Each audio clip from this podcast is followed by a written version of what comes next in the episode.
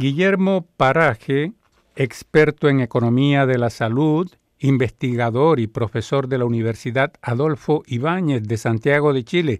Bienvenido a Radio Canadá Internacional. Muchas gracias, Pablo. Es un agrado para mí estar con ustedes. Las cápsulas de sabor son una estrategia de venta, evidentemente, al parecer bastante efectiva, las ventas de cajetillas de cigarrillos aumenta considerablemente en muchos países. El estudio que tú hiciste pone el acento en Chile. Háblanos de ese estudio, por favor. Bueno, a ver, el estudio se hizo a partir de una, de una encuesta sobre fumadores, sobre 810 casos en el área metropolitana de, Santiago de Chile, que es la, es la principal eh, aglomeración urbana del país tienen más o menos el 40% de la población de Chile.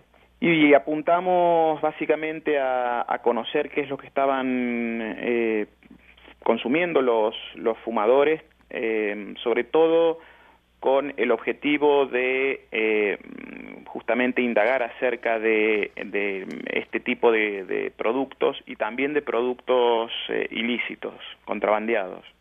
Entonces el objetivo tuvo dos, el, perdón, el estudio tuvo dos, dos objetivos.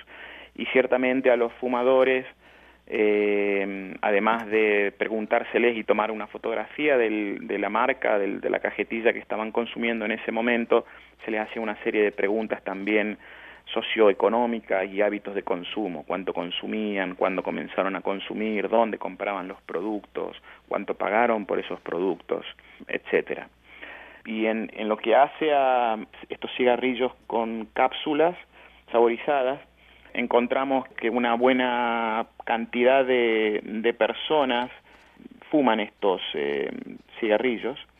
Y lo que vimos es que alrededor de el 40% eh, fuma estos estos cigarrillos, lo que transforma a Chile, lo que transformaría a Chile en el país con la mayor penetración mundial penetración de mercado mundial de, este tipo de, de, este tipo de productos productos que hace 10 años atrás no existían. ¿Son más caras las cajetillas de cigarrillos con sabor, con estos con estas cápsulas de sabor, eh, Guillermo? ¿O son el mismo precio? En promedio son, sí, no, en promedio son, son más caros. Eh, te puedo dar ese básicamente como un 15% más caro. Cuando tú fumas ese cigarrillo, ¿eso te da algún, algún prestigio, entre comillas? Yo no creo. Eh, a, lo mejor entre, entre, entre fumadores eh, puede ser, no, en, no, no entre, entre el total de la población. Acá Chile ha avanzado bastante en los últimos 10, 12 años en, políticas de control de, de, tabaco y una de las políticas que más ha avanzado es eh, justamente el, de ambientes libres de humo. Eh, y es una política que se respeta bastante. No se puede fumar en, en lugares cerrados, no se puede fumar en recintos deportivos. Recientemente una comuna de, de aquí de Santiago determinó que no se puede fumar en plazas y parques donde haya niños.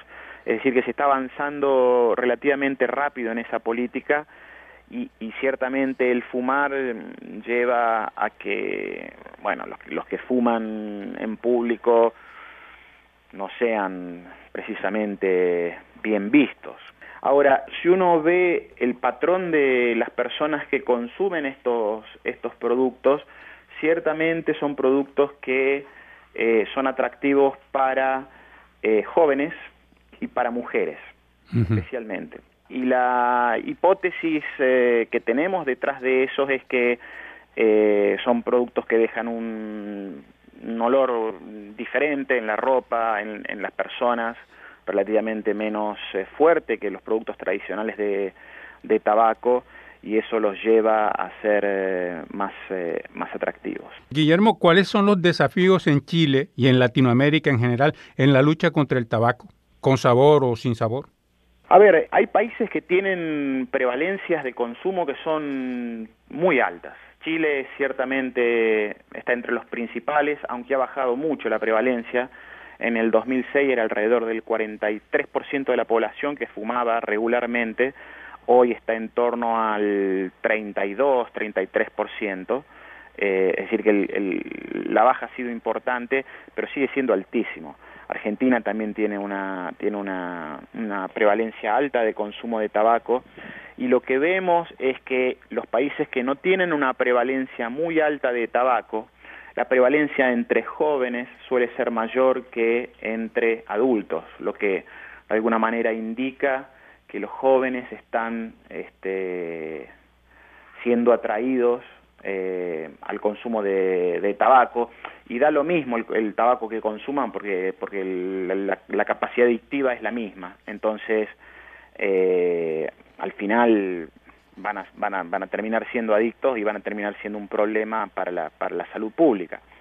Los nuevos productos de tabaco las pipas de agua y todo eso por lo mismo porque atraen a los a los jóvenes por la novedad y porque existe la creencia de que son menos, menos dañinos, eh, son un problema y son, y son un desafío. Eh, los, los vapeadores, Exacto, eh, estos dispositivos electrónicos, de nuevo, son un desafío fuerte para la, para la política pública, pero los cigarrillos convencionales son los que presentan un mayor problema todavía. La lucha entonces contra el tabaco, eh, Guillermo, no sé, me hace pensar en, la lucha de Don Quijote contra los molinos de viento. Sí, es complicado, es, es bien complicado. Hay, hay intereses muy fuertes, la industria tabacalera sigue siendo muy poderosa, lamentablemente eh, los gobiernos, incluso aquellos que se han comprometido a no hacerlo, siguen abriéndole las puertas a las, a las tabacaleras, las, las siguen considerando en discusiones en las cuales no debieran estar eh, presentes. Se mueve mucho dinero, muchos intereses y realmente es, es, difícil avanzar en este, en este tipo de políticas. Yo creo que en lo que se ha avanzado mucho es en la conciencia de que el tabaco es una sustancia tóxica, dañina y que mata a buena parte de esos consumidores. Hoy nadie pone en duda esto, eh, incluso a nivel de, gobiernos. Eh, y por eso eh, estos mensajes ambiguos y todavía no muy claros de los nuevos productos de tabaco son un desafío, porque de alguna manera ponen en entredicho o desafían esta idea de que, de que el tabaco es eh, peligroso. Muy seguramente tú estás al tanto de esta agresiva campaña de lucha contra el tabaco en Canadá, donde en las cajetillas de cigarro ponen fotos de advertencia y a pesar de eso no se desaniman los fumadores. Sí, bueno, Canadá es eh, dentro de la región uno de los ejemplos a seguir. El otro yo creo que es Uruguay.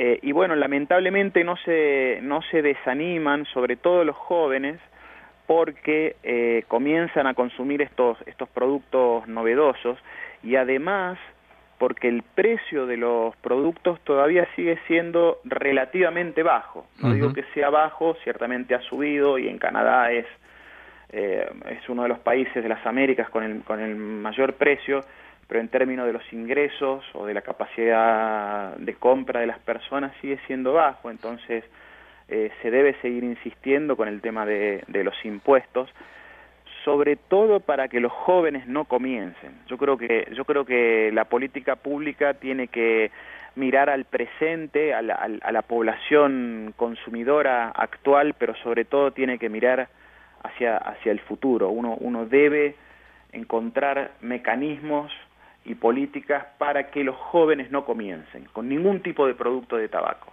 Ese, ese yo creo que es el desafío principal. Debes estar al tanto también, en marzo del 2019 la Corte de Apelaciones de Quebec confirmó un fallo histórico que ordenaba a las empresas productoras de cigarrillos, J.E. McDonald, Rothman, Benson Hedge e Imperial Tobacco, a pagar 17 mil millones de dólares en daños e intereses a unas 100 mil víctimas quebequenses del tabaco.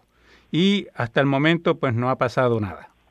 Sí, sabía del, sabía del fallo y ciertamente es, es algo que hizo bastante ruido también aquí en, en la región, en América Latina, y uno, uno que está en el control de tabaco lo mira con bastante con bastante esperanza. Brasil, por lo que sea, hace poco también tuvo un fallo en el que se ordena a pagar al seguro público brasileño eh, una cierta cantidad de daños por los perjuicios causados por el consumo de tabaco.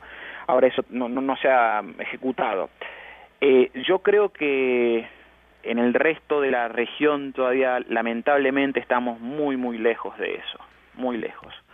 Sobre todo porque las iniciativas que se han hecho para avanzar en eso son de particulares que han de alguna manera retirado sus demandas, uno presume por haber arreglado con las tabacaleras a cambio de retirar, retirar las, demandas.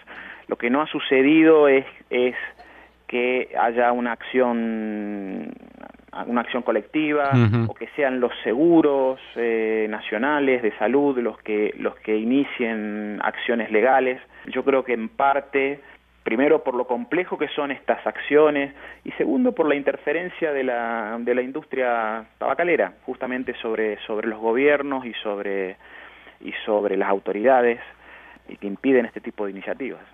Entonces, si entiendo bien, Guillermo, el objetivo principal consistiría en impedir que los jóvenes que no fuman todavía comiencen a fumar. Totalmente.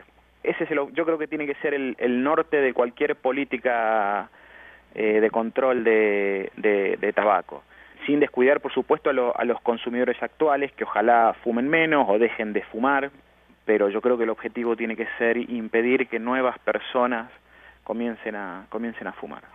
Guillermo, ¿te gustaría agregar algo en particular antes de terminar esta entrevista?